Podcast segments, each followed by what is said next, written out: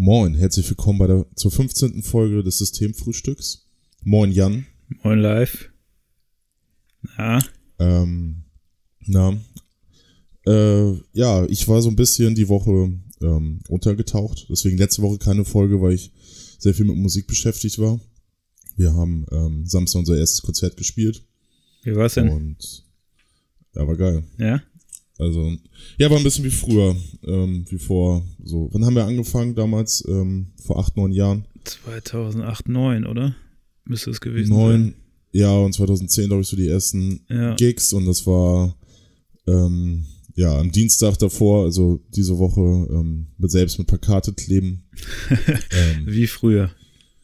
Ja, ich glaube, früher, ja gut, haben wir früher gar nicht mal so, doch haben wir auch gemacht, aber das war dann, macht halt keiner am, äh, am Anfang vor einen, ne? Und dann war ja. ich halt mit, äh, mit Lena aus meiner Band, die auch mal hier in der Sendung war, ähm, sind wir noch dann äh, durch Ottensen und durch die Schanze und durch St. Pauli gestreift und haben, haben ein paar äh, Poster aufgehängt, überall gekleistert. Und war dann auch, war ganz cool. Wir haben jetzt, waren irgendwie vier Bands, war im Vereinsheim von 193. Mhm. Und ja, war, war DIY at its best. Ihr habt auch als erstes so. direkt gespielt, ne? Ja, genau. Ähm, wir waren auch die einzige Band aus Hamburg, die anderen kamen aus, äh, aus der Nähe von Bremen, die eine, hier Ganda Cassé mhm. oder so. Ja. Die, und Autumn Kids aus Bayern, die haben als letztes gespielt und dann noch eine Band aus Kiel. Okay. Aus Bayern sind die ganz gekommen? Ja, die waren irgendwie so auf Tour. Ach so, okay. Ja, also so keine Ahnung. Erst hieß es Tour und meinten die, dass sie drei Tage jetzt unterwegs sind. Oder so. Aber ist ja auch schon eine Tour. Wir, wir hatten ja auch mal eine ist Tour. Schon, haben wir damals auch als Tour bezahlt. auch eine ja, drei Tage Tour. Muss alles mitnehmen. Ja. Ja, äh, die haben sich dann erstmal vorm Konzert beschwert, dass sie so wenig geschlafen haben. Okay. Ja, und dann wieder Basser war auch erst irgendwie erst 18 und so. Also die waren. Wieso haben die denn so wenig geschlafen, weil die gefahren sind, oder? Weil ja, die weil vorher die gefeiert, gefeiert, haben. haben. So. Aber und dann haben sie sich so, beschwert. Aber deswegen macht man das doch. Also, ja, vor allem, wenn du so jung bist, kriegst du das ja auch noch alles hin. Also, wir haben ja damals ja, auch auf Stühlen geschlafen, irgendwie dazwischen, das weiß ich auch noch. Irgendwo im Backstage-Raum hingegangen und dann, wenn keine Couch oder irgendwas gab, hast du einfach so drei Stühle gelegt und geschlafen zwischendurch. Ja, oder, oder dann im Auto auf dem Weg dahin. Oder ja, oder zurück. so, ja. Also, ja, Okay. Ja, weiß ich, äh, weiß ich auch nicht. Aber da habe ich auch mal wieder gemerkt, also die waren alle nett und so, keine mhm. Frage. Ähm, Mucke war auch, ähm, es war auch, war auch cool und so. Aber man denkt ja, gerade bei diesen Hardcore-Leuten häufig, also äh, komplett zugepeigert mit Tattoos und Masse-Shirt und so, dass das irgendwie jetzt nicht so gerade die Spießer sind, aber da kommt häufig dann das doch so durch. Ne? Das ja. ist dann immer so ein bisschen witzig, finde ich. Ja. Ja, vor allem eigentlich war man ja damals froh, wenn man auftreten konnte, ne? Also da hat man sich ja nicht beschwert, man hat sich ja bedankt bei den Leuten und wenn dann auch noch äh, geiles Essen irgendwie gab, dann war das ja eigentlich schon alles gelaufen. So, wenn du dann auch irgendwie Geld fürs Tanken gekriegt hast, dann hattest du ja eigentlich einen richtig guten Tag. Ja. Also, so, also glaub Jackpot, nicht. Ja. Hatten wir mal die Situation, dass wir da hingegangen sind und meinen, ey, wir haben wenig geschlafen. naja. Ah, ja, das ist vielleicht so dieses neue deutsche oder vielleicht alte Deutsche, dass man sich an solchen negativen Sachen so festhält, aber. Tattoos sind ähm, keine gute Orientierung mehr, ne? Ey, ne, da kannst du. Früher war alles so klar. alles so eindeutige Grenzen, konntest die Leute zu, zuteilen, ne? Ja, und das, ich glaube, es hat sich jetzt so eher so gedreht, also, ähm, ja. Naja, wir sind ja alle jetzt nicht mehr so 18, sondern in der Band sind wir alle zwischen 30 und äh, Mitte 30. Mhm. Und äh, wir haben uns alle gefreut wie Bolle. Ähm, ja, und es war, hat auch mega Spaß gebracht. Ja, in dem, in dem Raum gab es keine Bühne. Ja. So. Es war so eine Kneipe, halt so ein Vereinsheim. Ähm, ja. Oder Bar, also ein, so, ein, so eine alte Kneipe halt, ne? Wo man, wo sonst die Fußballer vielleicht dann noch hingehen oder so. Aber ich finde solche Konzerte gar nicht so schlecht, wenn die Band auf der gleichen Höhe ist wie die, die Zuschauer. Also gerade im ja, kleineren Rahmen, wenn es groß ist, ist natürlich doof, weil dann sehen die hinten nichts mehr, aber so für die Atmosphäre ist das ja manchmal gar nicht so schlecht. Ja, ich stand immer eher, also eher hinter der Wand. Ach so. So in die Mitte gehen. ja gut, wenn so wenig Platz ist, ist natürlich doof. Ja, konnten die meine, ja, es war nicht so gut geschnitten, aber die Leute konnten jetzt meine Moves auch jetzt nicht so. Ne, hast du denn was ausgepackt? Ich hab da richtig. ja. Es könnte auch besser sein, aber es war ja der erste Auftritt und es war eine Mischung aus, du kennst mich ja noch von damals, äh, ja. habe ich auch ordentlich ausgepackt, aber äh, in so einem Raum muss man gleichzeitig ja auch, ähm, also mit, mit der Akustik war es halt nicht so einfach und ähm, ich dachte erst, meine Gitarre ist zu leise. Ja. Aber ja, das denkt man das doch immer. Gefühl hat man ist, häufig, deswegen habe ich so gelassen und ähm, wenn ich halt so ein Solo spiele oder ne, irgendwie so Single Notes oder so, dann mache ich mich äh, über einen Kanal auch immer lauter so. Mhm. Aber ähm, am Ende meinten dann alle, ja, ich glaube, du hast geile Sachen gespielt, aber man das nicht so richtig gehört. Ja. Hattet ihr denn jemanden, der das mischt, oder war das einfach, einfach raus? Ja, die von der einen Band konnten, haben das irgendwie gemacht. Also, okay. Ja. Aber ja, nur jetzt so aus veranstaltungstechnischer Sicht, ähm, oder vom Veranstalter, äh, uns jetzt als einzige Hamburger Band als erstes spielen zu lassen. Also ich wollte jetzt keine, vorher keine Diskussion da vom, vom Zaun brechen, so, äh, ja, wir wollen ja hier ne, dann so als letztes spielen oder irgendwie sowas. Ja. Ähm, ist ja auch schwierig, man hat ja nicht so eine Grundlage zur Argumentation, wenn man ähm, den ersten Gig spielt und wir waren ja froh, überhaupt spielen zu können und ähm, nur bei uns war es dann halt, der Laden war dann recht gefüllt, so, ja. der kleine Laden, als wir gespielt haben. Und dann sind halt einfach auch viele gegangen. Am Anfang kommen ja jetzt nicht die, die Szene-Leute, die jetzt so, äh, ne, kennt uns ja auch keiner hier, ja. sondern ähm, kommen halt Freunde, so. Oder die vielleicht so ein bisschen was mit der Musik anfangen können. So eine Mischung halt. Ähm, aber klar sind dann noch welche geblieben und dann haben wir auch die, die, Leute, die Leute draußen gesagt, ey, geh doch mal rein, hört euch die anderen Bands an. Man kann aber auch niemanden zwingen. Ne? Nee, klar. Ja. Wie viel passten denn da rein in den Laden? Weiß ich nicht. Ich glaube, da waren so, ich glaube, wir hatten 50 zahlende Gäste. Das war gut. Was ich ganz gut fand. Ja, ähm, also dann war der Laden auch voll. Ja. Also wäre auch eine Location, wenn wir mal Live-Tour machen. Genau. Ja, der, Live-Podcast. Das ist der Vorteil, dass wir eh nur alleine auftreten, beziehungsweise zu zweit, aber dass dann ja auch noch Freunde kommen, aber die bleiben ja dann notgedrungen bis zum Schluss. ja, also uns wäre die Hütte von Anfang bis Ende zwei voll. Stunden talken. Ja. Ja. Mit Interaktion und allem. Ja. Yeah. Naja, im, im Juni geht's dann auf eine, äh, in einem Laden mit einer richtigen Bühne oder mit einer Bühne. Mhm. Ja, da komme ich ja dann auch vorbei. Dann gucke ich ja, mir das auch mal an. Dann wird's muggelig. Dann wird's muggelig, ja. Ja. Ja, davor, ich war irgendwie so im Tunnel neben äh, so Konzertspielen, Plakate kleben. Davor das Wochenende haben wir Bandfotos gemacht und waren im, im hab Studio. ich gesehen, ja. Ja, hab ich ähm, ja, Gitarre eingespielt und so. Ja. Und ähm, ja. ja man muss Aber ja auch manchmal vom Urlaub auch erst wieder runterkommen, ne? Also ist ja eher immer das Problem, wenn man die Routine durchbricht und dann wieder rein muss in die Routine, dann fällt der Einstieg meistens ja auch schwer. Also ich kenne das von mir auch. Also es ist ja. immer leichter, wenn man eh im Fluss ist, dann kann man die Sachen nebenbei auch noch so machen, aber wenn man dann wieder erst wieder so reinkommen muss und dann auch noch so verschiedene Sachen hat, die gleichzeitig anfallen, dann kann ich das verstehen, ja. Ja, aber gleichzeitig ähm, habe ich mich da halt, wenn man es, also wenn meines Urlaubs echt drauf gefreut, dass das wieder kommt und man hat das ja schon dann so, man weiß dann ja, was auf einen zukommt, so. Ja. Ähm, ja.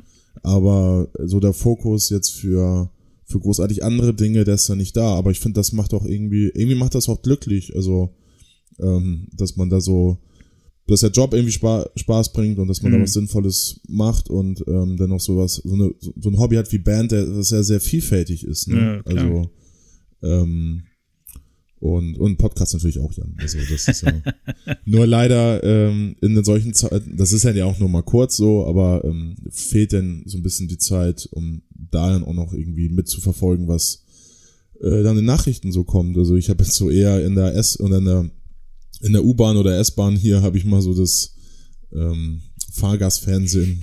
So, das war eigentlich meine Informationsquelle in den letzten ja. ähm, zwei Wochen oder halt mal irgendwas auf dem Handy oder so, aber ja, ja das kenne ich, habe ich auch. Also ich versuche dann, manchmal versucht man im Zug dann nochmal aufzuholen, die Informationen, aber in der Regel bist du auch ganz froh, wenn du dich einfach mal hinsetzen kannst und ein bisschen entspannen kannst. Ja. Ähm, da hat sich ja schon ein bisschen gewandelt, ne? Also habe ich auch so das Gefühl in den letzten zwei, drei Jahren, dass man früher in, in einem Studium, wir haben ja was studiert, wo man ja auch wirklich viel Zeit hat, ne? Also man wird ja nicht durch die Prüfung geprügelt, sondern hat dann auch wirklich ein bisschen Ruhe zwischendurch, beziehungsweise kann sich für manche Aufgaben auch einfach ein bisschen Zeit nehmen. Mhm. Und da hatte man irgendwie gefühlt sehr viel Raum. Also ich hatte dann auch so, ich bin aufgestanden und als wir damals die Band noch ähm, ähm, aktiv drin waren, äh, habe ich dann halt morgens irgendwie, keine Ahnung, vier, fünf Stunden Gitarre gespielt und bin dann in die Mensa gefahren, um dann irgendwie was für ja. die Uni zu machen. Aber da hattest Perfektes du zumindest Leben. diese vier, fünf Stunden.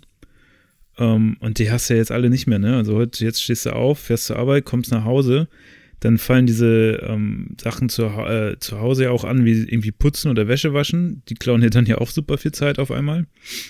Was du früher einfach so nebenbei gemacht hast, was dir gar nicht aufgefallen ist, dass das Zeit kostet. Und ähm, ich habe das jetzt auch. Ich habe das Wochenende, also ich versuche ja so eine Fortbildung irgendwie durchzudrücken. Da läuft mir auch so langsam die Zeit weg und ich habe jetzt das ganze Wochenende nur hier gesessen und irgendwie versucht, diese Sachen zu lernen, ne? also diese Programmiersachen und das umzusetzen. Und da ist auch die Zeit so weggeflogen. Macht zwar mega mhm. Spaß, aber das ist halt so, denkst du echt so, oh krass, jetzt habe ich schon wieder vergessen, die Wäsche zu waschen. Beziehungsweise ja. jetzt habe ich keine Zeit mehr oder so. Das ist schon aber dann sind ey. wir jetzt so die Spießer dann geworden, ne?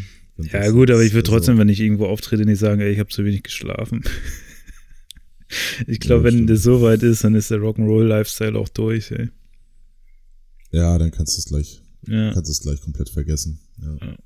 Wobei ja aber, keine, aber das ist ja geil, dass du diese Fortbildung machst und ich finde es, ja, klar. ähm, so die Zeit, die man damals vielleicht hatte im, im Studium, mhm. ähm, oder auch wenn ich Leute sehe, die, ne, die ihre Arbeit machen, die machen ihre Arbeit auch gut, aber ähm, es ist ja noch, äh, man hat, man hat fünf Abende die Woche, so und ja. ein Wochenende und man hatte, man hatte Urlaub, so das ist in Deutschland ja auch nicht so wenig wie jetzt in anderen Ländern wie Japan oder so. Mhm. Man hat ja viel Zeit und ähm, so Leute, die ich sehe, die so, die so kein Hobby haben, ähm, hatte ich gestern auch ein längeres Gespräch mit einem Freund. So, ich habe das Gefühl, diese Leute sind auch ähm, so ein bisschen, bisschen unglücklicher. So gut, wenn, wenn der Job das Hobby ist und sonst und man hat Familie, dann, ne, dann, dann mhm. ist, das ändert sich dann halt. Aber ja, haben wir beide jetzt, haben wir beide jetzt nicht viele in meinem Bekanntenkreis, haben jetzt auch keine Kinder oder so. Ja. Ähm, und einige, ja, wissen auch nicht so richtig mit ihrer Zeit was anzufangen, wenn sie jetzt nicht gerade auf der Arbeit sind. Und so ein Hobby, also das, deswegen, das Musikmachen hilft mir dabei, auch mal so eine Struktur halt zu bekommen oder halt noch, ja, was Sinnvolles zu machen, so für mich selbst nebenbei. Ja, so. Mir ist ja voll wichtig, dass man sowas hat. Wobei, ich weiß halt nicht, ich glaube eher so, dass du, ähm, wenn man jetzt ähm, viel arbeitet, beziehungsweise halt der, der ähm, also der Tag im, im 90 Prozent der Fälle irgendwie nur aus Arbeiten besteht. Ich finde da eher, dass man ja eher weniger Zeit hat, oder? Also man baut ja sich dann Hobbys zwar auf, aber meistens gibt man sie ja dann auch auf, wenn man arbeiten geht, weil halt die Zeit einfach fehlt. Also das ist mhm. so meine Erfahrung. Und umso wichtiger finde ich es und auch voll gut, wenn man das dann noch kann da nebenbei und das auch aufrechterhält. Weil ich glaube, gerade wenn du dann in diese äh, Phase kommst, dass du auch Kinder kriegst und so weiter, dann ist ja erstmal wirklich durch, ne? Weil dann hast du halt schwierig. einfach einen ganz anderen Schwerpunkt im Leben. Also ich habe jetzt, jetzt sind ähm, fast zeitgleich zwei von meinen Freunden hier, ähm, oder zwei Pärchen, mit denen ich befreundet bin, auch ähm, haben Kinder gekriegt jetzt. Mhm. Da bin ich jetzt auch gespannt. Also freue mich mega, aber ist natürlich dann auch, muss man gucken, wie sich das jetzt entwickelt, ne? Ob man, also wie sieht man die Leute und so. Ich hatte halt nur auf der Arbeit so ähm, jetzt mit Leuten zu tun, die direkt schon Eltern sind. Und die sind dann schon eingeschränkter. Ne? Also du kannst nicht einfach mal abends irgendwie irgendwo bleiben, ähm, weil du natürlich auch irgendwie versuchst, den Partner dann zu entlasten. Ne? Weil wenn ein Partner zu Hause ist ähm, und sich drum kümmert, dann will man ja auch nicht irgendwie bis in die Puppen irgendwo anders rumhängen, wenn man noch Fußball gucken möchte oder so. Ja. Oder weil man vielleicht sagt dann, äh, ich mache jetzt äh, Bandprobe oder sowas. Also muss man dann mal schauen. Also ich bin auf jeden Fall gespannt. Ändert sich. ist ja. ja. auch nicht schlecht, wenn sich was ändert. Ja, es ist, also auch ohne Kinder ist so, eine, so ein Hobby wie Band, ähm, ja auch, oder ob man jetzt so ein Fußballverein ist oder sowas, ich glaube, das ist, gut, da gibt es immer noch ein paar mehr Leute und so, mhm. und wenn man da nicht mehr so die Zeit für hat, dann wird man halt ersetzt, so, ne, bei einer Band, ja. gut, kann es auch so sein, ähm, aber sowas funktioniert eigentlich nur, ähm, wenn alle das wirklich wollen, dass man da, so, wir proben jeden Donnerstag, ja, klar. proben wir auch fast jeden Donnerstag, obwohl alle sonst auch einen Arsch äh, viel zu tun haben und ähm, ja. halt auch mal dann fertig sind, so gerade nach einer anstrengenden Woche. Aber ja, genau. das ist so dann, das ist so das, was, ähm, was so der Ausgleich ist, was, wo, wo der Kopf halt frei geht. Und gut, andere Leute machen das mit Sport, da bin ich jetzt nicht so, aber es ist für mich auch nochmal, sich mit dem Kopf äh, einfach mit was anderem zu beschäftigen. So. Und das ist so eine Parallelwelt, ähm, die wir uns glaube ich, so aufgebaut haben. Ähm, damals mit, mit unserer Band Jan ja damals ja auch, das war ja genau das. Ähm, ja, wobei das, das war ja eher so das, das, die Konstante, oder? Also das war ja nicht so ein Ausgleich so richtig, sondern eher sowas, so ein Termin, den man hat, weil in der Uni hatte man ja nicht so richtig Termine. Also da ist man dann hingegangen oder nicht. Das war jetzt ja nicht so, dass man da. Ja, wir hätten schon Druck hingehen war. sollen. Immer. Ja, schon. Hat aber ja auch so geklappt, ne? Ja, aber das war, also da war schon immer für mich so auch dieses, ähm, ja, das, da haben wir sowas Eigenes. So, ja, das stimmt. Da, ja. Äh, ne, aber man jetzt auch zur Arbeit geht, ähm, klar hat man auch mal so eigene Erfolge und so, aber man ist ja in dieser Mühle und ähm, ja, 9 to 5 oder so. Ja, und ich finde halt, das macht dich halt auch, was du gerade meintest, so, ne? Also das äh, verlangt ja auch was von dir. Wenn du nach Hause kommst, bist du ja nicht fit. Also du bist ja echt dann auch äh, irgendwie fertig. Äh, mhm. Deswegen, ich merke das halt so. Also wenn wir dann äh, Podcasts versuchen in der Woche aufzunehmen, ist das schon noch eine Überwindung, finde ich wenn man dann ähm, ja. von so einem Arbeitstag, also ich muss dann ja auch noch Zug fahren und dann kommst du nach Hause und dann nochmal hinsetzen und zu versuchen, jetzt irgendwie am Stück einigermaßen sinnvolle Sachen zu erzählen, ähm, ist dann auch schon eine, also finde ich für mich so eine Herausforderung, weil du dich halt äh, auch nicht mehr so gut konzentrieren kannst. Dann, ne? Also du bist halt einfach ausgelaugt. Ähm, und das ist das, ja. was äh, bei mir zumindest so, was ich jetzt, ich keine Ahnung, ich mache das jetzt ja auch noch nicht so lange, also so, ich glaube zweieinhalb Jahre, so gemerkt habe, ist halt echt dieses, man ist platt und ähm, möchte dann nebenbei noch gern was lernen.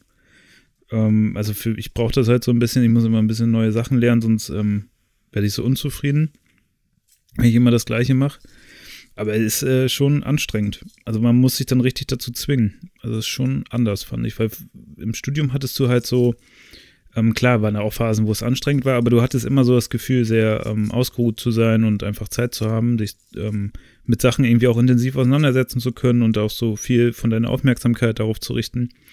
Ähm, das fand ich schon irgendwie, weiß ich nicht, so äh, anders. Also äh, irgendwie auch so, ähm, ich weiß gar nicht, wie man das sagt, irgendwie in so einer Form auch bereichernder, weißt du? Weil du halt weißt, du kannst dir den Tag so selbst gestalten. Und das ist dann vielleicht auch dies ähm, mit der Band, ne? Also, dass du auch einfach dort die Sachen selbst gestalten kannst und ähm, irgendwie zusammen entscheidest, was man umsetzen möchte. Also dieser ganze Gedanke ja von Do It Yourself, der da ja, ja. auch irgendwie da mitschwingt. Ja, es ist auf jeden Fall, hat man da keine Entfremdung. Also, weil man ja Teil dieser Sache ist. Und auf, gut, bei meiner Arbeit muss ich echt sagen, äh, äh, habe ich da auch wenig Entfremdung mhm. so. Ich glaube, bei dir ist das ein bisschen anders, weiß ich nicht. Also Freunde, die schon in der Werbung sind, das ist ganz krass. Ja. Ähm, würden, weiß ich, ob die, ob die das so reflektieren, aber ähm, naja, ich sehe das halt so. Ja, es ist auf jeden Fall ähm, anderes Feld, so, ne? Da muss man ja. sich schon mit arrangieren, das stimmt. Also jetzt auf der Arbeit habe ich so ein nebenbei so ein Projekt, ähm, so ein Ferienprojekt im August, machen wir so ein kleines Open Air. Mhm. Ähm, und das ist wieder genau mein Bereich so, ne? Ja also eigentlich im Grunde das, was du ja auch damals gemacht hast, so, ne? Ja. Also genau. Konzerte im Elchkeller. Das war ja, ja immer ganz geil. Genau, im Studentenkeller in Hannover, ja. Ja, ja und jetzt halt so für, für alle Altersgruppen und für, das ist ja, habe ich ja schon mal erzählt von meiner Arbeit, da diese, ähm, der, das Stadtviertel, beziehungsweise das Quartier da ist ja sehr, ne, sehr ethnisch geprägt und so und viele, ja, viel Working Poor und auch Arbeitslose und ähm, die Leute kommen da halt auch nicht raus und wir wollen jetzt halt was kreieren, damit die Leute auch mal so einen Tag haben im, im Sommer, ähm, dass da was läuft. So, ja. Dass die einfach vor die Haustür gehen können und dass da irgendwie verschiedene Bands spielen, also sei es jetzt irgendwie so türkische Folklore probiere ich oder, oder Rap, so ein, ich habe jetzt angefangen, Rap for Refugees, ähm, ist so ein Kollektiv hier aus Hamburg, St. Pauli, mhm. ähm, oder und dann abends irgendwelche Indie-Pop-Bands und so und sowas jetzt in die Hand zu nehmen mit Poster machen, Flyer, ähm, das Ganze drumherum, Bühne ja. und so. Ähm, das, das macht schon Spaß. Ja, weil man ja dann am Ende auch irgendwie sieht, das Ergebnis, ne? Also ich glaube, das ist ja auch nicht, darf man ja auch nicht unterschätzen, dass man, wenn man irgendwas macht, wo man dann am Ende auch irgendwie dann sieht, dass sich das gelohnt hat oder die Leute daran Spaß haben, dann ist das ja auch was Cooles so. Kann man ja auch ein bisschen Bestätigung draus ziehen.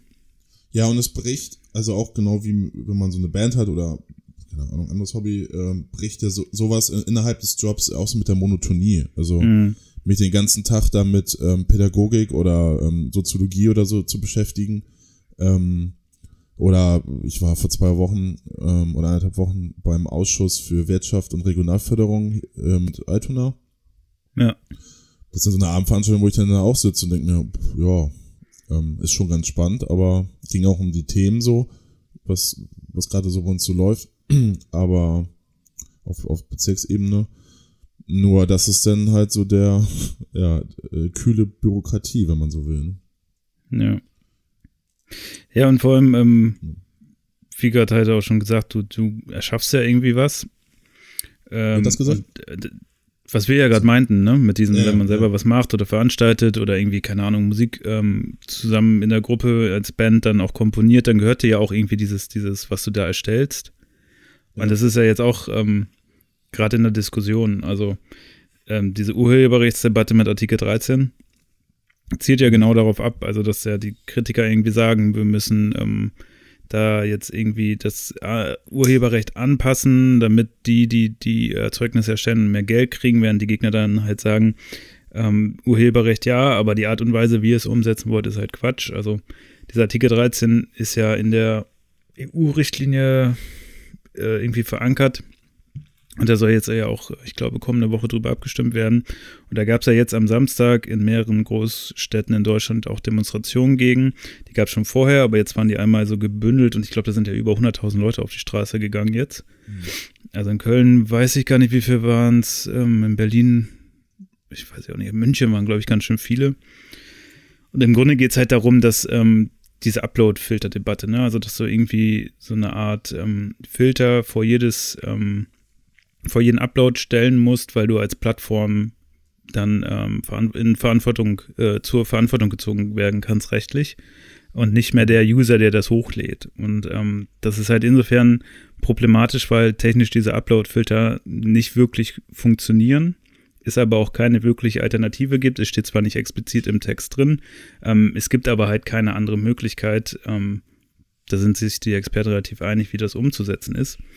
Das würde halt bedeuten, dass halt, ähm, bevor man was jetzt ins Netz stellen könnte, ähm, alles einmal gecheckt werden muss. Also wenn du zum Beispiel ein Video auf YouTube hochlädst, dann würde irgendwie YouTube checken, ob alles, was du darin benutzt, okay ist und dann wird es erst zur Verfügung gestellt. Also du hättest dann so eine gewisse Prüfphase, die so Videos durchlaufen müssen.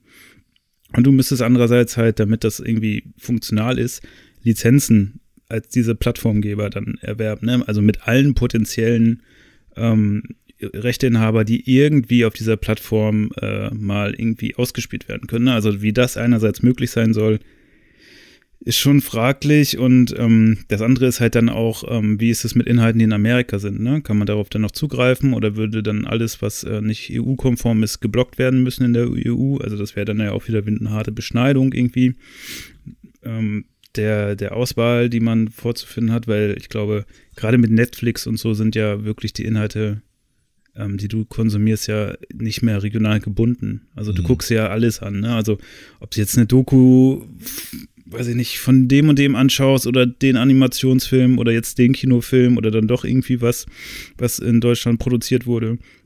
Da machst du ja keinen Unterschied mehr. Ne? Aber Netflix ist, glaube ich, nicht so ein gutes Beispiel, weil ähm, das ist ja unterschiedlichen Ländern, was zur Verfügung steht. Also. Ja, ja, das, ich meinte das als Beispiel für YouTube, weil auf YouTube ist es ja ähnlich.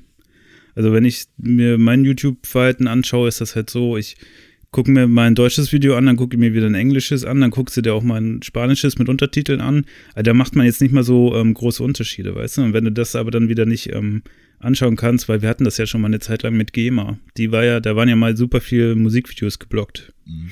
die man sich ja nicht angucken konnte. Ne? Und dann war ich halt zu der Zeit mal auch mal in Schweden und da war das halt nicht so. Und dann hat man erst wieder gemerkt, wie geil das eigentlich ist weil dann alle wieder ihre Musik äh, damals über YouTube organisiert hatten und Playlists und sowas erstellten, äh, erstellt hatten. Und das würde dann ja wieder alles wegfallen, weil manche Leute wieder Videos nicht sehen können.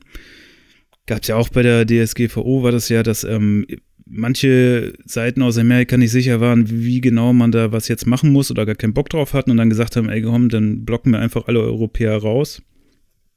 Das äh, fände ich halt keine so äh, kluge Entwicklung, ne? Also ja. wenn du so den Zugang zu Daten und Inhalten dir selbst beschränkst, weil du dir rechtlich so ein Korsett anlegst, dass du nicht mehr die Möglichkeit hast, ähm, Inhalte frei zu teilen. Also in der Diskussion geht es ja auch nicht so richtig darum, dass die Leute das Urheberrecht nicht wollen, sondern ja mehr darum, wie man Urheberrecht in einer digitalen ähm, in einem digitalen Zeitalter irgendwie denken kann. Und da gibt es ja in Amerika dieses Beispiel von Fair Use. Und Fair Use ist halt sowas, dass du, ähm, wenn du zum Beispiel eine Kritik machst oder ein Review, dass du halt diese Inhalte benutzen darfst, auch ohne den Urheber zu fragen. Das heißt, wenn jetzt jemand zum Beispiel eine Filmkritik macht und dann Szenen aus Filmen zeigt, muss er nicht extra den Urheber fragen und die Lizenz einholen, weil das halt unter dieses Fair Use fallen würde. Und ich glaube, das wäre halt eine bessere Möglichkeit, um sowas wie so ein Upload-Filter ähm, einfach nicht existent werden zu lassen. Ja, da kann ja, also da, da sitzt ja am Ende ja nicht Jens YouTube und prüft jedes einzelne Video. Das ist ja auch ein, nee, muss ja ein Algorithmus sein und das hat, äh, das würde ja Kreativität total killen. Also wie ja. viele Referenzen in man jetzt Künstler aufnimmt von anderen äh, Filmen oder dass man alleine, dass man irgendwie, man will als kleine Band so einen Song hochstellen und dann schneidet man sich irgendwie ein Video zusammen. Das machen ja viele, ne, aus irgendwelchen Sachen. Ja, genau. Und das wird, ja. das ist ja, das wird ja alles nicht mehr stattfinden, sowas. Und ganz ehrlich, das, das kratzt doch niemanden ähm, am Ende. Und äh, dieser Axel Voss, ähm, der erwiesener Profi ist, äh, Vollprofi, Na, der gibt ja zu, dass er sie nicht ja, beraten lässt. Ja, und, ne? und sagt auch selber, dass er keine ja, Ahnung von der Technik das nützt, hat. Und aber das ist nix, dann echt schon verrückt. Das nützt ja. nichts, wenn der gerade äh, verantwortlich ist für einen Gesetzesentwurf, der fünf, 500 Millionen Menschen, also in Europa halt betrifft. Ja, ist richtig. Und äh, der versteht auch den Unterschied zwischen Leistungsschutzrecht äh, nicht, also was ja die Verlage und so und äh, Medien etc. schaffen, schützt. So, das ist halt klar mhm. definiert in Deutschland. Und das Urheberrecht, was ähm, ähm, ja, einzelne Künstler ja schützen soll oder, oder Urheberrechte ja, ja. den einzelnen Konsumenten ja auch. Ja, genau. Weil das wäre ja dann auch noch die Frage, ne? Wenn, wenn das äh, durchkommen würde, würden ja vor allem so GEMA und Verlage davon profitieren. Ob dann aber wirklich die dann das Geld auch durchreichen, ist ja dann wieder eine andere, ein anderer Aspekt, ne? Der, der ist ja nicht automatisch dann damit verbunden. Da müsste man dann ja auch schauen, ob das dann tatsächlich den Betroffenen hilft. Also so was, äh, was, also beziehungsweise das, was der Artikel 13 ja leisten soll, ob er das dann auch leisten kann. Ganz davon ab, dass es technisch natürlich, naja, eigentlich nicht möglich ist, richtig umzusetzen. Mhm. Es gibt ja solche Art von Filtern, wird ja, äh, setzt YouTube ja schon ein. Ne? Also ja. zum Beispiel, ich glaube, das hieß mal Content ID, ob das jetzt noch so heißt, weiß ich nicht. Aber zumindest versuchen die ja dadurch zu schauen, ob andere Leute deinen Inhalt benutzen, damit du die dann halt ähm, sozusagen verwahren kannst. Und da gibt es dann halt auch, ähm, zum Teil sind diese Sachen automatisiert und dann gibt es auch so Strikes und das Strike-System bei YouTube ist auch relativ ähm, aussagend, weil wenn du drei Strikes hast, glaube ich, ist dein YouTube-Channel halt durch, ne? Dann ist der halt zu. Und das ist für manche ja auch die Haupteinnahmequelle, dementsprechend dann halt ja auch gefährlich, so einen Strike zu kriegen. Und da waren dann halt auch schon Fälle, wo dann automatisiert irgendein Strike rausgegeben wurde, ne, für Sachen, die eigentlich mhm. gar nicht strikewürdig waren. Und das wird dann auch äh, mit Inhalten sein, die hochgeladen werden und die dann nicht durchkommen, obwohl da gar nichts mit ist. Ne? Das wird sich dann so häufen. Ist halt ähm, schon krass. Was ich aber interessant fand, ist, dass ähm, die Mobilisierung, ne, also so 100.000 Leute in mhm. Deutschland auf die Straße kriegen, ist ja jetzt auch nicht so alltäglich. Ähm, und dass äh, tatsächlich so ähm, die Leute ja auch irgendwie für ein Interesse auf die Straße gehen, was ja auch in Ordnung ist ähm, dass dieses Thema halt ähm, stärker ist, als so mancher das vielleicht wahrnimmt. Also deswegen gab es in diesem Vorfeld ja auch diese Bot-Debatten und so weiter, dass das ja alles irgendwie gefaked wäre und Gegner sich äh, dann ja auch versuchen, in ihrer Argumentation oftmals darauf zu beziehen, dass äh, die Leute, die da jetzt gegen sind, irgendwie gekauft sind oder von Google unterstützt werden und von YouTube, also da irgendwie seltsame Verschwörungstheorien aufmachen, ja, Voss, wie das ja, Ganze jetzt der ist. Der Voss meinte, aus den USA das, ist das alles gesteuert. Ja, ja, genau. Und an, dann vielleicht das jetzt mal ein Bewusstsein dafür schafft, dass äh, der Konsum von Medien sich einfach verändert hat, ne? Und nicht mehr irgendwie in dieses äh, Raster Fernseh-Radio fällt, sondern dass ähm, Leute einfach Inhalte produzieren und diese produzierten Inhalte auch von anderen angeschaut werden und das zwar in einer Art und Weise, dass so ein gewisser Austausch und äh, Verwendung von Inhalten da einfach zugehört. Ne? Also dass es dieses rigide ähm, du brauchst eine Lizenz, wenn du was machst, vielleicht gar nicht mehr so der Weg ist, mit dem man äh, dauerhaft gut äh, über die Runden kommt. Also jetzt alle, ne? Sowohl die Leute, die das ähm, erstellen, als auch die, die das, sich das angucken, weil ich fände das auch sehr schade, wenn so ein Filter käme. Weil es halt auch meine Sehgewohnheit so ein bisschen einschränken würde. Was ich halt schade finde, weil ich glaube nicht, dass der, äh, der, der Mehrwert, der da rausgezogen wird, so groß ist. Ich glaube eher, dass dann äh, die Restriktionen eher zu hart werden, dass dann gerade so, wenn kleinere YouTuber Filmkritiken machen, ne, und dann irgendwie so Zusammenschnitte aus dem Film nehmen, um irgendwie deren Thesen zu beweisen oder die Kritik oder was auch immer. Das wird halt alles wegfallen. Ne? Du würdest auf YouTube halt im schlimmsten Fall nur noch Videos sehen, wie Leute auf ihrer Couch sitzen und irgendwas erzählen oder wie die im Auto sitzen und irgendwas erzählen. Und das ist ja dann wirklich nicht sehr kreativ. Ne? Also du würdest halt so einen Prozess einfach komplett zum Erliegen ähm, kommen lassen, nur um halt diesen, diesen rechtlichen Aspekt durchzudrücken, der auch fraglich ist. Und das äh, fände ich schon schade. Aber das ist ja alles schon alles relativ geregelt. Also, wenn ich jetzt äh, mit meiner Band ein Video mache und ich nehme einfach Fremdmaterial, dann muss ich halt fragen. Da gibt es Copyrights etc. Also, ich, ich, mir ist nicht so ganz klar, ja. äh, warum jetzt so ein Upload-Filter, ähm, warum das jetzt so essentiell ist. Also, ich finde, da, da ist schon relativ viel ähm, ja, Kontroll, Kontrolle so. Ja, ja ich glaube, das ist auch ein guter Punkt. Also ich glaube, gerade auf so Plattformen wie äh, YouTube hast du es schon, dass Leute auch ungefragt einfach Inhalte verwenden. Ne? Also da ist ja jetzt nicht so, dass ähm, ich glaube, jeder, der dann mal irgendwie einen Ausschnitt aus irgendwas zeigt, da auch die Rechte von äh, besitzt oder da gefragt hat, ist aber auch in allen Fällen ja auch gar nicht möglich. Ne? Also wenn ihr zum Beispiel Computerspiele ähm, irgendwie Reviews machst und dann so einen Zusammenschnitt alter Spiele zusammenstellst und dann ein Spiel von 1980 da drin ist, wo der Publisher dann irgendwie gar nicht mehr existiert und man gar nicht weiß, wer die Rechte hat, so, wen willst du denn da fragen, ne? Aber das müsstest du ja rein theoretisch dann in Zukunft, wenn es so einen Upload-Filter gibt. Ja, und es gibt, auch immer es gibt einfach Inhalte, die für die Öffentlichkeit bestimmt sind und deswegen verwendet werden dürfen. Also äh, viele YouTube-Videos beziehen sich ja zum Beispiel auf äh, zitieren dann ähm, so aus Anne Will oder so. Politiker sitzt, Politiker ja. sitzt da und erzählt was. Ähm, das, das ist doch öffentliches Eigentum. Das kann jeder benutzen und das kritisieren, kommentieren etc. Ähm, das sollte doch nicht, also das fällt ja auch dann, würde dann ja auch darunter fallen. Ja klar, also da würde wahrscheinlich YouTube sagen, nö, zeigen wir nicht, weil das denen ja zu heiß ist, weil die würden ja dann in Verantwortung stehen für solche Sachen. Ja. Die würden halt nur noch Sachen durchfinken, für die die Lizenzen besitzen, so ne? Ja, aber das ist, also ich habe so ein Interview gelesen mit dem Voss ähm, in der in der Wise, Wise Magazine. Kennst mhm. du das auch? Ähm, nee, das habe ich nicht gelesen. Also, kann ich ja nochmal schicken. Der, der, der hat echt, also am Ende sagt er dann zu der Journalistin, ja, und wenn Sie noch eine Idee haben zu Ur Urheberrechte, äh, Urheberrechtsreform, wir würden uns freuen über Ideen. Ähm, der, der hat echt, so, dann, und dann spricht die Journalistin auch von, ja, es gibt ja in den USA das Fair Use und sowas, was du auch gerade meintest. Und sie so, ja, da könnte man ja. mal drüber nachdenken. Das klingt auch ganz gut. Also der, der, der kennt das gar nicht anscheinend. Ich weiß ja. nicht, von wann das Interview... Ja, es ist manchmal schon... Das, also ich will mich jetzt nicht nur an diesen Typ aufhängen, aber das ähm, zeigt ja auch so die Ignoranz einfach so der Politik gegen, gegenüber dieses Thema. Damals ja auch mit TTIP und ACTA. Ich glaube, die haben auch gedacht, mhm. ja, machen wir das mal. Die, die Leute checken das ja eh nicht. Ja, da waren dann auch irgendwie ähm, 100.000 Leute auf der Straße. Ähm, es gibt von Rezo, heißt der YouTuber, der hat da ein ganz gutes Video dazu gemacht. Da hat er sich mal so komplett die Befürworter und die Gegner einmal, ähm, einmal, einmal so durchgespielt, die verschiedenen Argumentationen und dann gezeigt, was stimmt und was nicht stimmt. Und er unterlegt das auch ganz gut und hat da auch viele äh, Fakten, auf denen er da hingehend dann argumentiert. Das kann man sich dazu mal angucken. Also würde ich empfehlen, weil da ähm, kriegt man so ein bisschen mit, wie diese Debatte läuft und da kommt auch so ein bisschen raus, dass ähm, sehr viel Agenda auch hinter vielen Behauptungen steckt.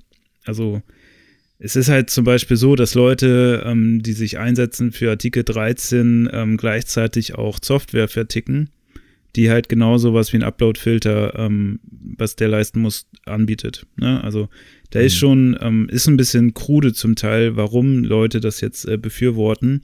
Und da wird halt ähm, solchen Argumentationen auch gezielt aus dem Weg gegangen. Ne? Also da, das ist nicht das Ziel, da einen offenen Dialog drüber zu führen, was die beste Umsetzung ist, sondern eher ähm, gewisse Interessen durchzusetzen, ähm, was natürlich dann auch stark von Lobbyarbeit und so weiter getrieben wird. Und umso wichtiger ist es und umso auch so irgendwie umso interessanter, dass ähm, so viele Leute sich da ähm, tatsächlich dann auch ähm, ja, so genötigt gefühlt haben, ähm, demonstrieren zu gehen. Ähm, fand ich eine ganz spannende Entwicklung, weil ähm, ich glaube, das wird noch unterschätzt, wie viel so YouTube-Auswirkungen äh, oder beziehungsweise wie viele Leute wirklich YouTube gucken, wie viel Macht auch diese ähm, Influencer haben, wenn die äh, ihre Netzwerke sozusagen und ihre Abonnenten äh, irgendwie mobilisieren. Ich glaube, das wird noch ein spannendes Thema auch in der Zukunft, wie ähm, das da irgendwie weitergeht, ja. Es ist ja rein ökonomisch auch einfach mittlerweile ein Riesenmarkt. Also äh, die YouTuber ja. stellen Leute ein, haben kleine ihre eigenen Firmen sozusagen, ähm, ihre äh, kleinen Agenturen oder auch Instagrammer oder so. Das ist ähm, ja. und äh, so Deutschland und Digitalisierung ist ja eh immer so äh, so eine komische Freundschaft. Ähm, und gerade das zeigt ja wieder, dass es auch noch von einem Deutschen kommt. Im EU-Parlament zeigt ja so ein bisschen auch, ähm, dass das Ge ähm, Geistes Vater ist. So, ne? Ja. Ja, und ich glaube, die Entwicklung, dass man mit ähm, Protesten versucht, auf Politik, äh, politische Entscheidungen wieder Einfluss zu nehmen, auch gar nicht so verkehrt. Also man sieht es ja jetzt auch bei den Brexit-Demos, die jetzt waren, da waren ja über 700.000 Leute, manche schreiben bis zu eine Million. Ja. Das ist ja auch ganz schön, also einfach Masse, die sich mobilisiert gegen solche Themen. Und Leute aus ganz die, Europa ähm, kommen da auch hin. Ne? ja, genau. Die halt irgendwie politisch schon als durchgelten und dass man sowas dann ähm, dennoch beeinflussen kann, ist, glaube ich, ein wichtiges Zeichen, dass ähm, also politische Engagement sich auch irgendwie auszahlt, ne? Also dass mhm. ähm, gegen etwas sein und zu demonstrieren auch einen Impact hat und nicht äh, verpufft und so weiter. Äh, ist jetzt äh, spannend abzuwarten, was bei den beiden Sachen, ob die tatsächlich unterstützt durch diese Demonstration dann ähm, auch nicht mehr weiter fortgeführt werden. Ja, das sind jetzt ja auch so mehrere Sachen, also Brexit und ähm, äh, ja, die Geschichte jetzt mit, mit, mit, der, mit dem Upload-Filter und, und solche Sachen bringt die Leute, bringt die Leute einfach wieder auf die Straße. Ich glaube, viele haben so gerade in Deutschland gedacht, ja, so die Politik regelt das irgendwie für uns und ähm, so, da war ja bis auf jetzt die ACTA-Demo so vor paar Jahren, ähm, sieht man ja wenig Sachen. Also ist ja das Demonstrations, ähm, die Lust, die Mobilitäts, äh, ähm, Lust ist ja nicht so hoch hier wie in anderen Ländern. Als ich damals in Spanien war, äh, wo, oder auch in Griechenland oder so ähm, zum Thema äh, EU-Krise und Schuldenkrise, ähm, da waren ja super viele Leute auf der Straße und haben gemerkt, ja, wir sind ja Teil dieser Sache, also müssen wir auf unsere Rechte hier einstehen und, und Flagge zeigen. Ähm, mhm. Und diese ganzen Geschichten und, und Brexit und so ähm, zeigt ja auch wieder, ähm, ja, die Ignoranz ne, der Politik und äh, von, von diesem Phalange und so, äh, von Brexit-Befürwortern, die jetzt alle raus sind, und Boris äh, Johnson, ähm, mhm. und lassen das Volk sozusagen jetzt ja alleine auf weiter Flur und äh, für die Demo, also ich sehe auch so Trump oder so, das, das sind für mich alles so Indizien wieder, ähm, dass sich da wieder was bewegen muss und es tut auch, tut, bewegt sich was und ist sicherlich für die Demokratie ja hilfreich so. Ja, vor allem, weil ja auch so diese Leute wie Trump an die Macht gekommen sind, weil die Leute ihre eigene Machtlosigkeit irgendwie ähm, ja zum Thema machen wollten. Ne? Also AfD in Deutschland ist ja ähnlich, ne? dass die Leute das wählen, weil ähm, halt niemand anders ihre Interessen irgendwie vertritt und dann das Zeichen, dass solche Demos auch funktionieren, ist vielleicht äh, da vielleicht hingehend dann spielt ähm, der Entwicklung dann vielleicht entgegen, was ja nicht schlecht wäre. Wobei es ja auch wieder reinspielen kann, wenn die falschen Leute auf Demos gehen. Das fing ja vor ein paar Jahren an mit dieser Empörungskultur von diesem, diese französische, mm. französische Philosoph oder was, oder Historiker oder was der ist, empört euch. Empört euch, ja, ne? und, ja. aber das habe ich mal so das Gefühl gehabt, das war so auf so ein, ja, ich reg mich jetzt mal auf, so. Das ist ja gut, das ist ja erstmal negative Energie ja. und das ist ja auch was Gutes. Ähm, wenn man es dann in so positive oder in, in Handlung ähm, dann irgendwann umsetzt und ja, das. Ja, halt in irgendwas, was ähm, dich befähigt, ne? Also nicht irgendwas, was andere beschneidet, sondern irgendwie die Möglichkeit eröffnet, dass man ähm, Sachen zusammen machen kann. Also ich meine, so ein Artikel 13 beschneidet dich halt, ne? Also die meisten, also darum gehen die ja jetzt auch auf die Straße. Ähm, und es wird ja auch unterstützt von so Plattformen wie Wikipedia, die sind ja auch aus Protesten Tag online, äh, offline gegangen, wobei der Artikel 13 Wikipedia selbst ja nicht betreffen würde, ne? weil so nicht kommerzielle Plattformen sind halt ausgeschlossen von dieser Richtlinie und Online-Händler wie eBay äh, auch. Ähm, da ist es dann aber trotzdem ähm, auch interessant, dass da irgendwie eine gewisse Solidarität herrscht. Ne? Also das, das ist ja auch, wird ja auch immer weiter zurückgebaut, diese Form des solidarischen Miteinanders. Also dass es irgendeine Form von ähm, Zusammenhalt gibt in diese Richtung. Ne? Also du hast ja irgendwie geht ja schon bei den Gewerkschaften los, ähm, dass heute immer mehr irgendwie Arbeitskraftunternehmer nennt sich das ja irgendwie unterwegs sind, dass jeder sich um sich selbst kümmern muss und gucken muss, wo, wo er bleibt und dann irgendwie so Zusammenschlüsse gar nicht mehr möglich sind. Ähm, fand ich auch interessant, dass es da dann halt ähm, auch Leute, die vielleicht jetzt nicht das Interesse besitzen, äh, dass Artikel 13 nicht äh, in Kraft gesetzt wird, weil man ja davon nicht betroffen wäre, aber trotzdem ähm, aufgrund äh, der Thematik und ähm, des Ziels, was damit verfolgt wird, sich dann auch solidarisch zeigt. Und das sind ja auch eigentlich gute Entwicklungen. Oder beziehungsweise ist es gut, dass das wieder sichtbar wird. So. Und äh, ja, Wikipedia ist rausgenommen, aber die Wikipedia-Leute meinen selbst, naja, so ganz hundertprozentig wissen wir es auch nicht. Ja, eben, ja, das kommt natürlich dazu. Ähm, und ja, und ich finde, das sind alles so, so Rechte, die man da hat sozusagen, ähm, so Freiheiten, ne, sowas, so diese Medien zu, äh, zu genießen. Ähm, das merkt man erst dann, wenn es halt mal abgeschaltet ist oder wenn es nicht mehr so ist. Äh, ja, ja. Also am 21. März, ich wollte, ich war auf der Arbeit, wollte irgendwas nachgoogeln und dann bin ich auf deutsche Wikipedia. Ja. Ach ja, stimmt, heute war das. Das Problem ja, hatte ich auch. Ähm, als ich vorher davon gehört habe, so, naja gut, ist ein gutes Zeichen und ein Tag äh, ist es ja auch nicht so schlimm.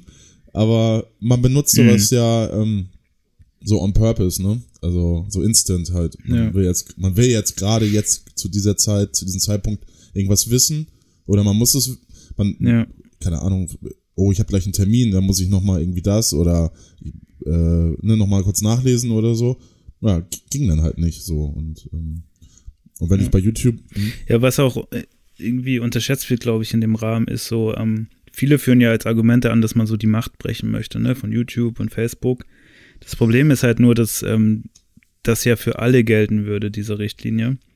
Beziehungsweise für alle, ähm, die einen Jahresunter Jahresumsatz unter 10 Millionen haben. Äh, das ist, gilt aber auch nur in den ersten drei Jahren. Ne? Also, dass du, du hast, wenn du unter 10 Millionen hast, in den ersten drei Jahren Zeit, das zu ändern und bist dann nicht betroffen, dann aber wahrscheinlich schon.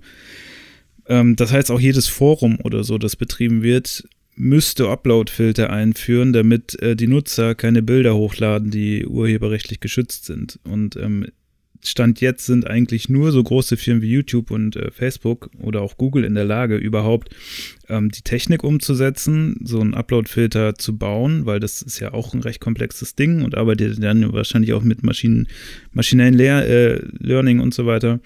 Ähm, und hinzu kommt halt einfach, dass du auch dann, wenn so Rechtsstreits kommen, musst du ja auch ein bisschen Kohle zur Verfügung haben. Ne? Also wenn das tatsächlich so durchkommt, würde das halt auch für alle Nischenforen sozusagen das Ende bedeuten. Ne?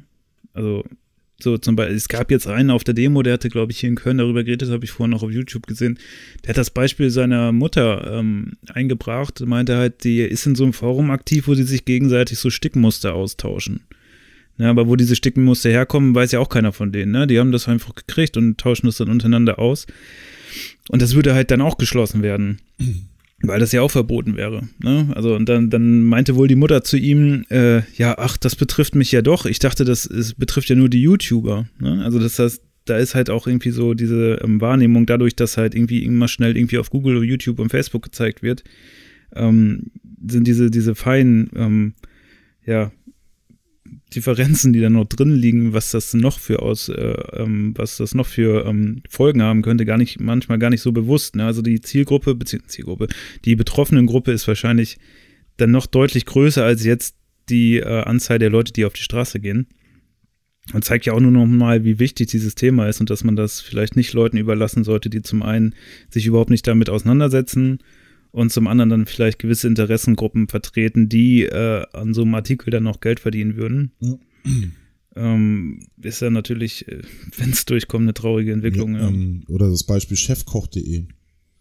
Ähm, die müssten mhm. alle, ähm, alle Rechte und, und, und Copyrights von allen Kochbuchverlagen halt weltweit, müssten die Lizenzen halt so, ja. wie, wie wir das machen, nur weil ich halt jetzt aus, aus einem vegetarischen Kochbuch, was ich mir jetzt irgendwie in Indien oder so gekauft habe, äh, weil ich das Rezept da reinstellen will und ich denke mal, die Bilder sind ja auch ganz nett, kann ich, das interessiert ja auch niemanden eigentlich, also, ähm, aber ja, dann wird das auch dicht gemacht werden. Also, so, so, ja. dann geht's ja echt ins Tausendste und äh, ein Gesetz sollte, ähm, ja, eigentlich ja für die große Sache stehen und, und dann muss der Voss, so einen Artikel habe ich hier gerade von der Zeit offen, ähm, ja. wo er sich halt mit solchen Kleinigkeiten dann auf einmal auseinandersetzt, so und ja, also dann da merkt man ja schon, dass es einfach nicht funktioniert. Ja, das fand ich ganz, äh, ganz cool. Ich hatte letztens auch irgendwie auf meiner Zeit-Timeline so ein Zitat reingespült gekriegt. Es gibt ja diesen ähm, Ausspruch von äh, hier Lindner, dass man die Politik ja die Profis, äh, den Profis überlassen sollte. Zum Thema Klimawandel, ne? In Bezug auf die Schülerinnen und Schüler.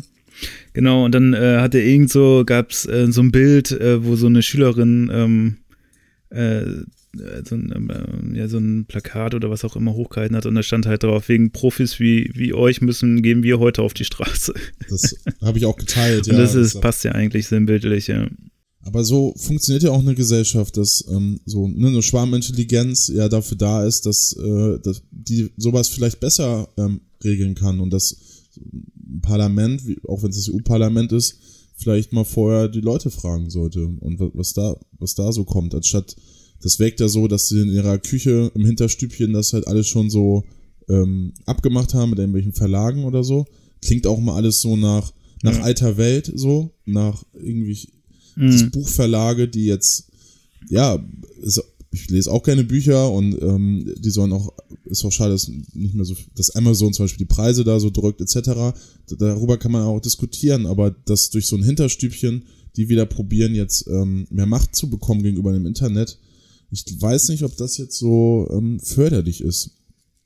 Für, also für die Verlage ja. auch selbst. Das Ende, das, das Internet gibt es jetzt ja auch schon ein bisschen länger und ähm, es hat einfach, es hat einfach viel geändert so ja. und jetzt hinterher, äh, so, das klingt immer für mich so ein bisschen wie der, ja, beleidigte ältere Mann, der, der dann sich wundert, wie, wo die Zeit abgeblieben ist weiß ja auch nicht. Also da werden halt versucht, Sachen einzufangen, die man nicht unter Kontrolle hat und wieder unter Kontrolle zu bringen, weil man meint, dass man das unter Kontrolle nee, haben muss. Ja. Äh, anstatt, genau, anstatt einfach zu schauen, wie kriegen wir das hin, dass ähm, alle äh, Teil dessen sind und da gestalten können, ohne dass wir das jetzt irgendwie so restriktiv äh, einschnüren müssen.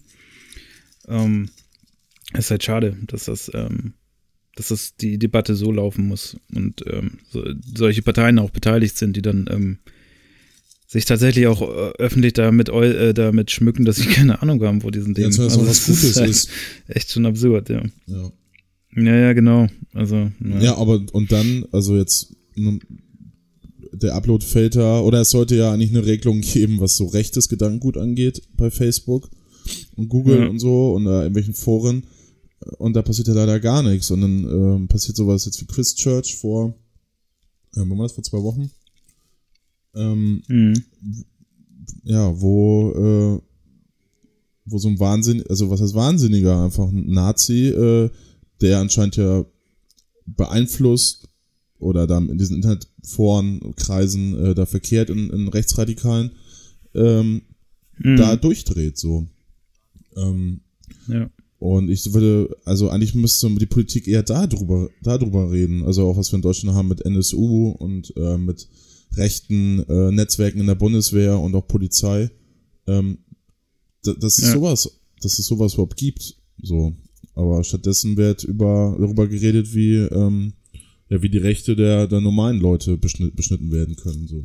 Ja, und wenn ich das richtig in Erinnerung habe, hat der Typ ja auch vorher gestreamt, meine ich, bevor er das Attentat äh, begangen hat und ähm, hat in dem Zuge dann auch irgendwie, äh, bevor er losgegangen ist, diesen YouTuber PewDiePie, ja. heißt er, glaube ich. Also ist ja einer, ist, glaube ich, der größte YouTuber, hat noch dessen Namen genannt und da ging das ja dann auch wieder die Debatte los wegen Computerspielen und so weiter. Ähm, glaube ich auch, dass da ähm, zu sagen, so Verbote wenig helfen, sowohl was ähm, Computerspiele angeht, als auch was ähm, irgendwelche Upload-Filter, sei es jetzt gegen rechtsextreme Inhalte oder gegen alle Inhalte äh, oder für alle Inhalte. Ähm, dass man da einfach einen anderen Umgang finden muss und viel mehr so strukturellen Gründen irgendwie hinterher ähm, recherchieren sollte, ähm, wie solche Sachen überhaupt entstehen. Ne? Mhm. Also warum werden denn überhaupt so viel Urheberrechtssachen ähm, frei verwendet auf YouTube? Ne? Was, was, wieso tun die Leute das? Ne? Hat, hat das irgendein, ähm, ja, wie nennt man das? Also nicht Sinn, aber irgendwie so ein was ist sozusagen das Ziel, was die Leute damit verfolgen, wenn sie urheberrechtliche ähm, Inhalte verwenden? Also was, was ist denn so ein Video, was sowas ähm, benutzt? Was macht das denn? Und dann kann man vielleicht, sieht man vielleicht so, das sind Kritiken, das sind Reviews, das sind Leute, die durch diese Inhalte von anderen nochmal neue Inhalte generieren. So, das ist halt so ein kreativer Austausch. Na klar gibt es dann auch diese Reaction-Videos, von Leuten, die dann halt nur über andere Videos reden und die dann vielleicht irgendwie auch nur beschreiben, aber selbst das ist ja auch irgendwie in Ordnung. Das gibt es ja mittlerweile auch, dass diese Reaction-Videos dann nach der Hälfte aufhören und sagen, wenn ihr das ganze Video sehen wollt, dann geht auf den Kanal und so. Das wären ja alles Möglichkeiten, die man machen könnte. Ne? Man muss das ja aber nicht alles hart irgendwie wegblocken, sondern kann da ja irgendwie versuchen, andere Wege zu ja, finden. Früher haben sich die Leute halt am Montag, weil machen wahrscheinlich immer noch viele Leute, aber am Montagmorgen unterhält man sich über den Tatort so. Und, äh, und heute, ähm, ja, ich finde diese Videos auch mal merkwürdig, wo einer da steht und irgendwie irgendwas beschreibt. Also ähm, wie er jetzt das und das findet. Ja. Aber ist ja auch, aber das ist ja auch eine Art Austausch und das ist für viele, ich glaube auch für viele jüngere Leute auch total wichtig, so, dass sie da, ja, deswegen sind die Influencer ja auch so, so groß. Ja. Ähm, ja, ist halt einfach eine andere Form des, des Medienkonsums. Ne? Also das, das vielleicht trifft das das besser, was ich gerade versucht habe, irgendwie kryptisch zu beschreiben. Ähm, dass äh, das äh, irgendwie nicht immer schlecht ist, wenn was anders gemacht wird. So, ne? Weil das ist ja gerade so die Debatte, so dass ey, nee, ey, ihr macht das Urheberrecht kaputt, das müssen wir jetzt schützen. Und aber eigentlich haben die Leute nichts gegen Urheberrecht, sondern äh, wollen halt nur, nur die Art und Weise, wie das äh, Urheberrecht irgendwie ähm, ja, konsumiert wird, hat sich halt geändert, ne? Und verwendet wird so. Und dass man darauf dann ähm, passende ähm, Anforderungen findet und dann auch irgendwie Rechte und Gesetze erlassen kann und nicht einfach so sagt, wir machen das so wie immer und hauen da jetzt mit einem Hammer rein. Und es ist völlig egal, was ihr da macht. So. Und da ist es schon interessant, dass ich glaube, die Leute nicht damit gerechnet haben, dass das so viele Leute auf die Palme bringt. Ja, der LeFloid hat ja 4,6 Millionen Stimmen oder so gesammelt, habe ich gelesen. Das ähm, bei der Katharina Barley äh, ja. abgegeben. Ja. Ähm, ja, also, also auch jemand, der, gut, dieser Floyd hat ja auch mal Merkel interviewt, aber ich würde jetzt mal nicht behaupten, dass er ein politischer Journalist ist. Der, ähm, aber, aber doch, der macht äh, schon sehr viel. Ja. Also der macht ja, hat ja so sein wöchentliches Politik-Talk-Ding da, das zieht er halt so ein bisschen YouTubig auf, muss dafür aber auch immer viel Kritik und gerade von rechter Seite einstecken. Also das ist schon der, also wenn Politik irgendwie informiert, ist der schon in Ordnung, macht jetzt aber auch viel Kochsendungen und so. Ja. Geht da, Wäre der von allen jetzt bekannt, ne? wenn er jetzt Darf er ja auch nicht mehr machen dann.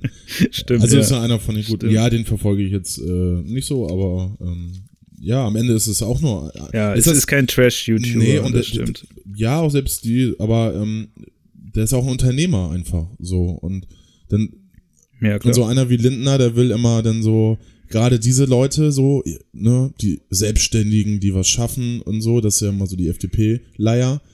Aber mhm. der steckt das ja, also ich glaube, der weiß das dann auch gar nicht. Die, die, die FDP weiß auch nicht mehr, was ihr Klientel ist. So.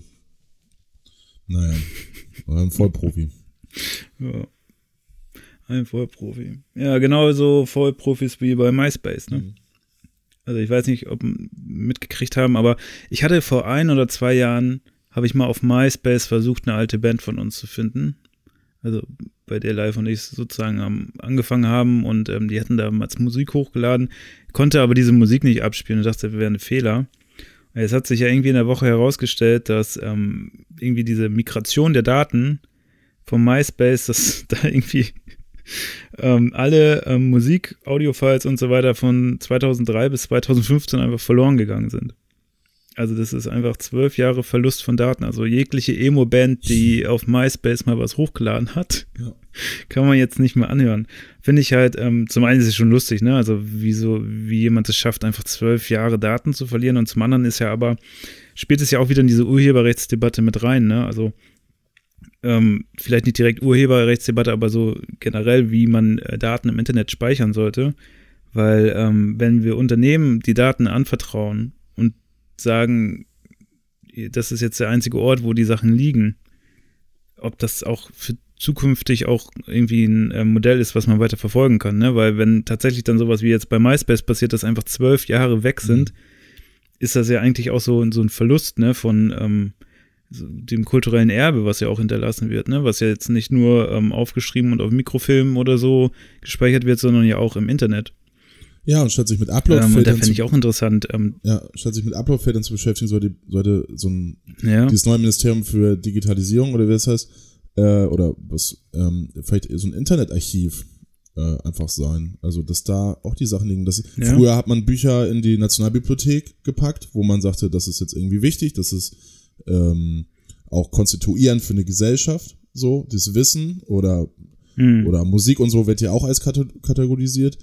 Aber äh, beim Internet wird das, ja, wie du sagst, einfach ähm, den, den Unternehmen überlassen, so was sie mit ihren, mit den Sachen machen. Ja. Und da geht ja, ja. auch äh, genau. einfach viel verloren.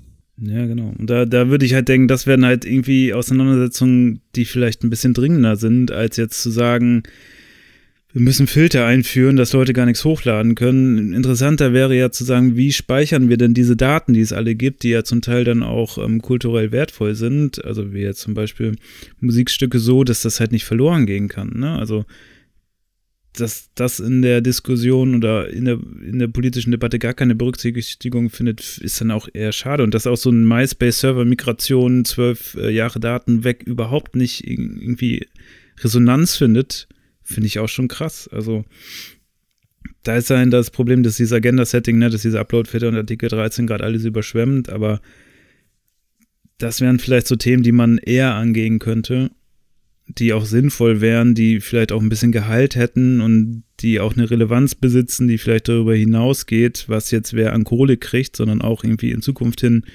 ähm, wichtige Themen sein können, mit Vorgriff auf das, wie ist es denn, wenn wir nur noch ähm, digitale Daten besitzen. Ne? Also wie speichert man das so, dass das ähm, verwahrt bleibt und nicht einfach ähm, verpufft, wenn jetzt irgendwie alle Server von Facebook abbrennen und von Google.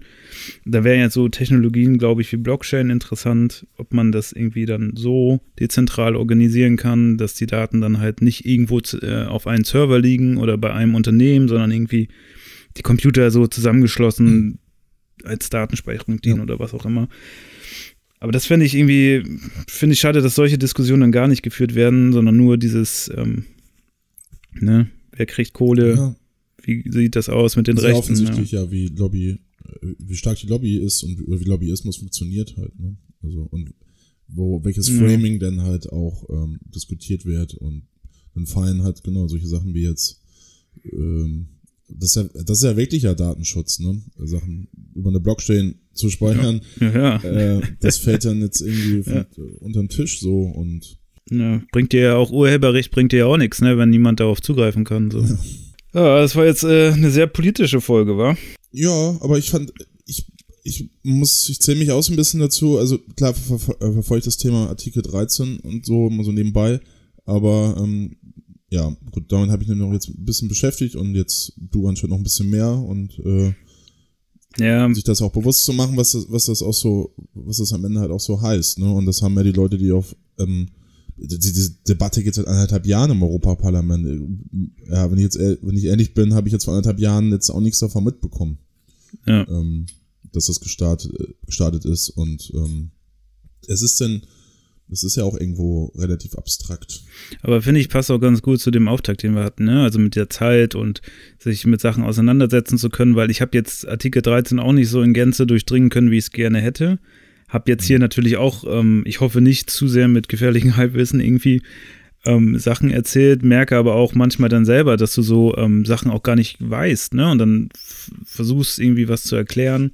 Äh, zeigt dir aber auch, wie wichtig das ist, sich äh, mit solchen Themen auch, äh, auch wenn man vielleicht einen stressigen Job hat und ähm, viel nebenbei macht, auch einfach auseinanderzusetzen, weil die Konsequenzen, die dann solche Sachen, wenn sie dann durchkommen, ähm, haben, schon auch sehr groß sind und auch mehr Leute betreffen, als ähm, es vielleicht im ersten Augenblick den Anschein hat. Und insofern ähm, kann man da hoffen, dass, dass zumindest diese Demos ja dieses Bewusstsein stärken und vielleicht mehr ähm, Leute sich jetzt auch mit Artikel 13 auseinandersetzen. Also ich werde es auf jeden Fall auch tun. also stärker als jetzt. Im Moment ziehe ich halt mein Wissen halt aus YouTube-Videos ähm, und aus äh, Podcasts, die ich höre. Ähm, werde aber auch versuchen, da jetzt irgendwie nochmal ein bisschen mehr reinzukommen.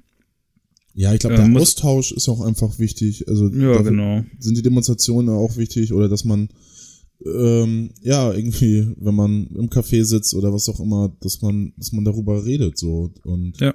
äh, Leute informiert und ähm, das ist, das sollte man nicht äh, Politikern allein überlassen. So, das hat, ähm, das hat uns Trump und Brexit ja gezeigt, wohin das halt, wohin das führt. So, ähm, und das ist, das ist ja, ja mit Habermas zu sprechen, Zivilgesellschaft, ne? Ja, genau. Die, ja, ja und da gibt's, da gibt's ja so ein, irgendwie so eine Art Bruch oder da ist ja irgendwas komisches, es ist ja irgendwie asynchron geworden zwischen, oder war es, es war ja schon länger, aber zwischen Politik und, und Gesellschaft, ähm, das ist da wieder, dass man da wieder mehr, mehr zusammenwächst oder zumindest sich darüber austauscht und diese Kämpfe oder so halt auch dann offen begeht und äh, ja. ja, dafür einsteht so. Wieder mehr auf die Straße. Aber dafür muss man halt auch erstmal äh, wissen überhaupt, worum es geht und ähm, ja. ja. sonst steht man da wieder Axel Voss vom Operparlament. ja, und auch sich informieren, auch wenn man keine Zeit hat, dass das wichtig ist. Ähm, also hat mir dieser Artikel 13 wieder gezeigt, ähm, weil auch wenn wir das zwar irgendwie thematisch irgendwas mit Politik studiert haben, ist es ja nicht so, dass jeder Politikwissenschaftler besonders viel Zeitung liest, eher im Gegenteil. ähm, da gab es ja auch mal irgendwie so Studien, die das gezeigt haben. Ähm, dass auch Zeitungslesen vielleicht jetzt nicht das, das ist, was man nur machen sollte, sondern sich vielleicht auch nochmal irgendwie links und rechts äh, umschaut und mal vielleicht auch so ein Fach- oder Sachbuch dazu nimmt, ist auch äh, wichtig. Aber ich glaube, mit so ein bisschen Lektüre ist ähm, schon viel geholfen. Ähm, Gerade auch bei Themen, die einen vielleicht auf den ersten Blick nicht so wichtig erscheinen, beziehungsweise man denkt, ich, ich gucke eh kein YouTube, ist mir egal, aber es zeigt sich ja dann doch, dass solche Entscheidungen weitreichender sind, als ähm, sie vielleicht ähm, scheinen mögen, gerade wenn auch die eigene Mutter mit, ihr, mit ihrem Hobby dann betroffen sein könnte. Ja. Ähm, vielleicht jetzt noch ähm, zum Schluss. Mhm. Wenn ihr uns treffen wollt, wir sind Freitag in Essen. Yeah. Wir sind äh, Podcast-Preis sind wir vor Ort und schauen uns die ähm, Verleihung an. Ich habe beim Podcast ohne richtigen Namen hat der, wie heißt er denn nochmal? Bitte? Etienne? Ja, und die anderen beiden? Äh, Jochen und Georg. Jochen, genau. Ich glaube, der Jochen kommt. Der ja? hat da irgendwie durchscheinen lassen, dass der dahin möchte. Vielleicht kriegen wir den ja abgefangen und können in einer Instagram-Story mal kurz mit dem sprechen. Ja, also wenn ich glaub, ihr, der trinkt ähm, auch gerne Bier, also da haben wir ja, schon mal ein gemeinsames Hobby. Ja, und ja. Äh, das war mir auch nicht so bewusst. Ähm, die haben noch erzählt, dass irgendwie dann 50 Leute nur sind oder so. Also relativ kleine Veranstaltung, weiß ich nicht. Ja. Was die so wissen. Aber es ist ja eh alles ein bisschen nicht so Shady. klar, was, was da ja. so passiert. Ähm, aber wir fahren da mal hin und, ähm, und vor allem am Samstag nehmen wir dann in Köln mal wieder eine Sendung auf, wo wir uns. Samstag nehmen wir wieder am äh, gleichen Tisch auf. Genau, also wie bei der ersten Folge. Folge und da sind wir schon bei Folge 16 live, das ist schon yeah. nicht schlecht. Ja, das läuft. Ja. ja. Ähm, ich habe dann noch ein, äh, ein Tipp, um die Zeit bis Freitag zu überbrücken. Ähm, also, wenn ihr Freitag nicht in Essen sein könnt, ihr könnt uns auch einfach bei Instagram folgen. Wetter und Insta, InstaLive unterstrich. Yeah. Da wird es ein bisschen Inhalte geben. Ähm, um die Zeit darüber, äh, da bis dahin noch zu versüßen, ähm, eine Empfehlung bei äh, Netflix, neue Serie Love, Death Robots von David Fincher und Tim Miller. Also Tim Miller hat das, äh, ich glaube, ist da Regisseur, Initiator und so weiter und David Fincher Producer, wenn ich das richtig im Kopf habe. Zumindest haben die beiden schon länger vorgehabt, gemeinsam mal ähm, Comics für Erwachsene umzusetzen. Ist natürlich in der Filmstudio-Welt nicht möglich. Ähm, ein Animationsfilm kostet halt bis zu 250 Millionen Euro.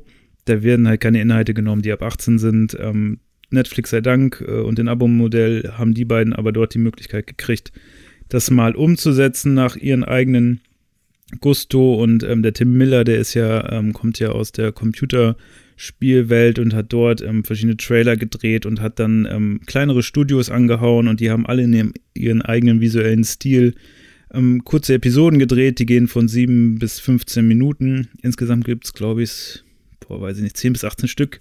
Auf jeden Fall ein paar, ähm, die sich alle sehr unterscheiden, aber thematisch so alle so um Liebe, Tod, Ro Roboter drehen. Und ähm, ich war am Anfang ein bisschen skeptisch, habe mich dann nochmal von, äh, von einer Empfehlung von YouTube, von so einem YouTuber, den ich gucke, ähm, überzeugen lassen und habe das dann wirklich auch durchgeguckt und fand es sehr, sehr gut. Ähm, wer dann noch mal eine zweite Stimme zu haben möchte, kann sich ähm, den YouTube-Channel Behind ähm, mal ähm, antun. Der hat da auch ein gutes Video zu gemacht und erklärt dann auch ein bisschen mehr, mehr, mit Tiefgang. Fand ich aber mal ganz cool, weil ich glaube, wenn man das so bei Netflix sieht, denkt man sich, was ist das denn? Ging mir auch so. Mhm. Aber das Pack hat mich schon gepackt, also eine Empfehlung bis Freitag. Also schaut, euch das, schaut euch das, Behind-Video an auf YouTube, solange ihr das noch könnt. Ne? Ja, genau, weil solche Videos wären dann auch nicht mehr möglich nee, tatsächlich. Also, äh, dann braucht ihr hier uns als Podcast, aber das wird dann wahrscheinlich auch irgendwann beschnitten werden, wenn wir, dann wird das gepiept wahrscheinlich, wenn wir über irgendwas erzählen. wahrscheinlich dürfen wir einen Markennamen oder so oder Sätze oder Zitate nicht mehr benutzen, ja. keine Ahnung. Aber, aber unsere Stimme können sie uns ja hoffentlich erstmal nicht verbieten. Getreu nach äh, ähm, dem Spruch von Mehmet Scholl, hängt die Grünen, solange es noch Bäume gibt, ne? ja, das ist so ein schönes Schlusswort. Äh, ja, also Leute, geht auf die Straße und informiert euch. Und, ja, und zu den Europawahlen. Und geht zu den Europawahlen. Und, äh, glaube ich, im Mai, ne? Ja, 24. Mai. Gut. Gut. In diesem Sinne. Das war doch schön. Ja. Jo. Mach's gut, kommt gut in die Woche und wir hören uns nächsten Ahoi. Sonntag im Doppelpack bei mir zu Hause. Yeah. Bis dann. Bis nächsten Sonntag. Ciao. Tschüss.